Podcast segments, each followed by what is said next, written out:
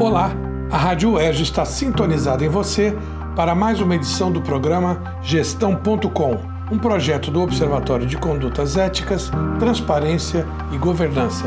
Eu, Manuel Marcondes Neto, da Faculdade de Administração e Finanças da UERJ, trago a cada novo episódio um conceito, um conteúdo, informação e reflexão, enfim, sobre o campo da governança. E hoje nós vamos falar sobre alguma coisa que tem sido menos mencionada, mas que é muito importante. É a gestão pela qualidade total. Uma tendência que atingiu em cheio as organizações nos anos 90 no Brasil e que, digamos, por sua pertinência, foi adotada e está hoje inserida em todos os processos. Ocorre que a falta dessa informação nos currículos atuais é, não conta a história, é, que é muito rica, para que se entenda como se chegou ao estágio atual. Vamos lá. Qualidade em toda parte. Qualidade é uma palavra bastante utilizada.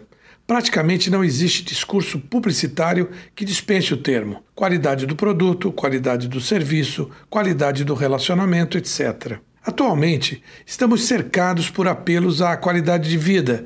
Em alguns setores industriais, como o alimentício, o químico e o farmacêutico, por exemplo, desde sempre o controle de qualidade faz parte obrigatória do ciclo produtivo.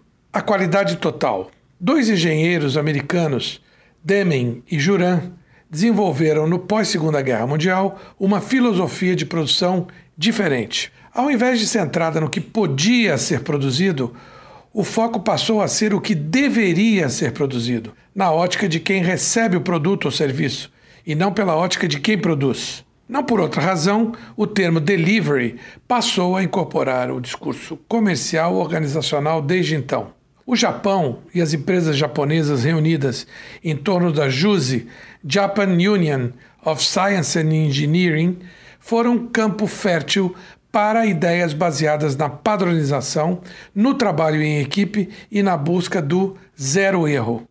Durante suas primeiras visitas ao país, na década de 1950, e com a ajuda do governo MacArthur, Deming, percebendo os esforços de reconstrução pós-guerra que os japoneses estavam fazendo, a aptidão de seus trabalhadores, os seus hábitos e a sua cultura de respeito à experiência e à disciplina, convenceu-se de que os métodos que desenvolvera poderiam ser aplicados no Japão.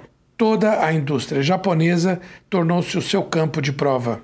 Por isso, muitas vezes, a qualidade total é designada como metodologia japonesa, como o modo japonês de produzir, mas veja como interessante essa metodologia foi criada nos Estados Unidos. Deming repentinamente estava num laboratório que testava e desenvolvia suas ideias, e com mais de 90 milhões de pessoas trabalhando nelas. A filosofia do Kaizen afirma que o nosso modo de vida, seja no trabalho, seja na sociedade, seja em casa, merece ser constantemente melhorado. Kaizen é um conceito guarda-chuva que abrange a maioria das práticas japonesas, entre aspas, que atingiram fama mundial. É a melhoria contínua.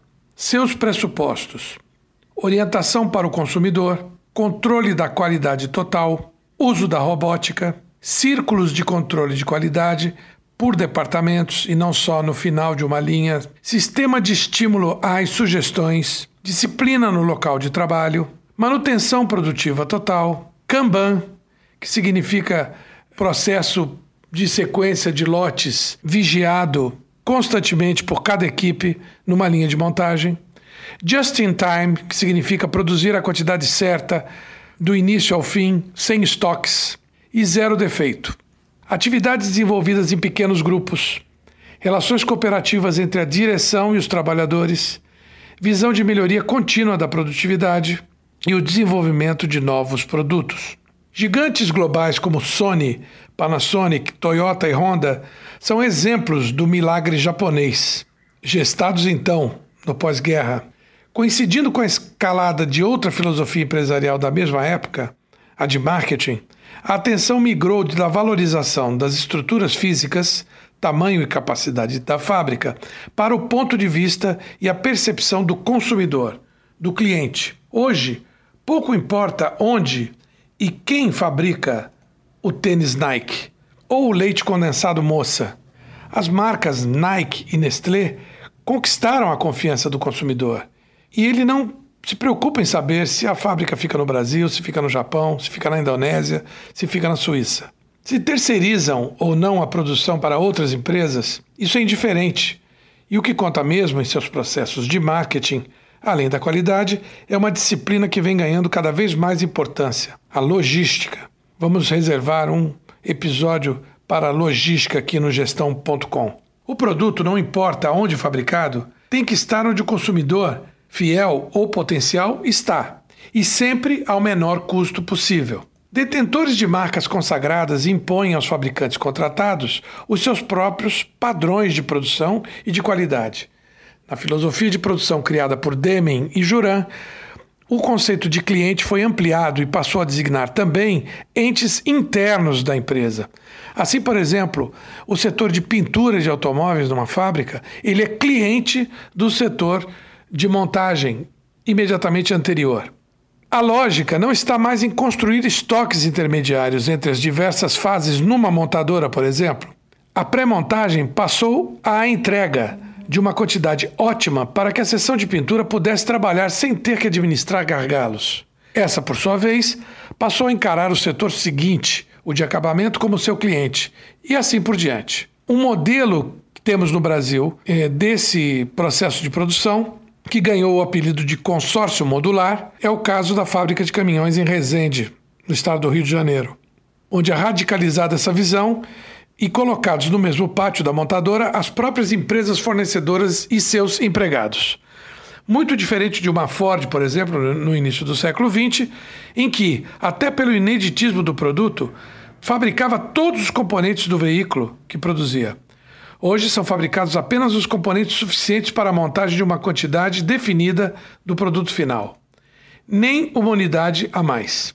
O controle da qualidade total espraiou-se de tal forma pelo mundo nas décadas de 80 e 90 do século XX que hoje praticamente não se ouve mais falar em qualidade total.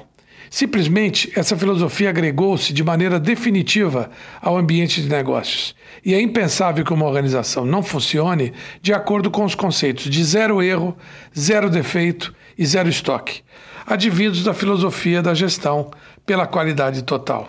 O resultado desejável, além de uma administração mais enxuta, e entenda-se aí mais barata, também mais produtividade e menor preço final ao consumidor com o outro lado da equação, um resultado também indesejável, o aumento do desemprego.